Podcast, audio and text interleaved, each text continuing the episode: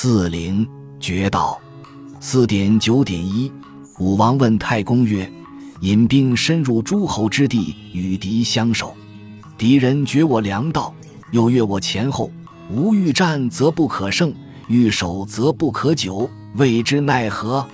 太公曰：“凡深入敌人之地，必察地之形势，务求便利，以山林险阻、水泉林木而为之故，谨守官粮，又知诚意。”秋木地形之力，如是，则我军坚固，敌人不能绝我粮道，又不能越我前后。译文：武王问太公说：“带兵深入诸侯国境，与敌军相持，各自守备。敌人切断我粮食输送线，又绕过我军到后方，我方想要交战，又不能取胜；想要固守，又不能持久。对此应该怎么办？”太公说。凡深入敌人腹地，一定要查看地理形势，务求方便有利，依靠山林险阻、水泉林木而使阵地巩固，严守关口桥梁，又了解诚意修木地形之力，这样我军就坚固，敌人不能切断我方粮食运输线，也不能抄我后路了。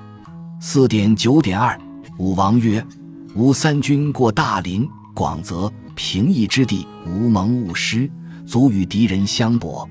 以战则不胜，以守则不固。敌人一我两旁，越我前后，三军大恐，谓之奈何？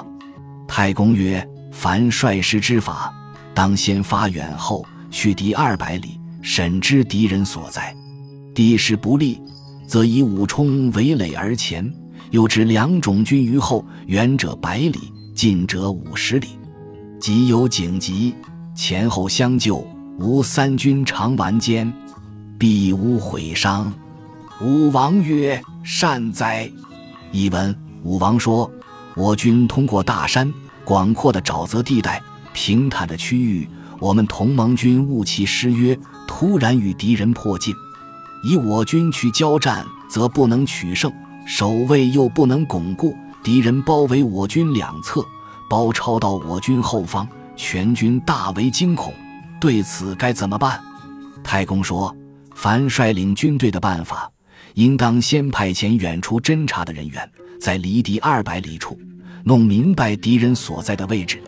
地势不利的时候，就用五冲大伏须当做堡垒向前推进，又安置两支后续部队在后面，远的相距一百里，近的相距五十里。”即使有紧急情况，也可以前后相救，使我军常保持完整坚固，一定没有什么损伤。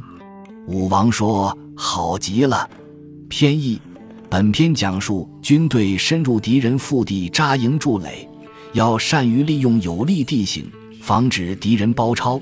在地势不利的情况下，要分军为三，形成犄角之势，以便互相救援。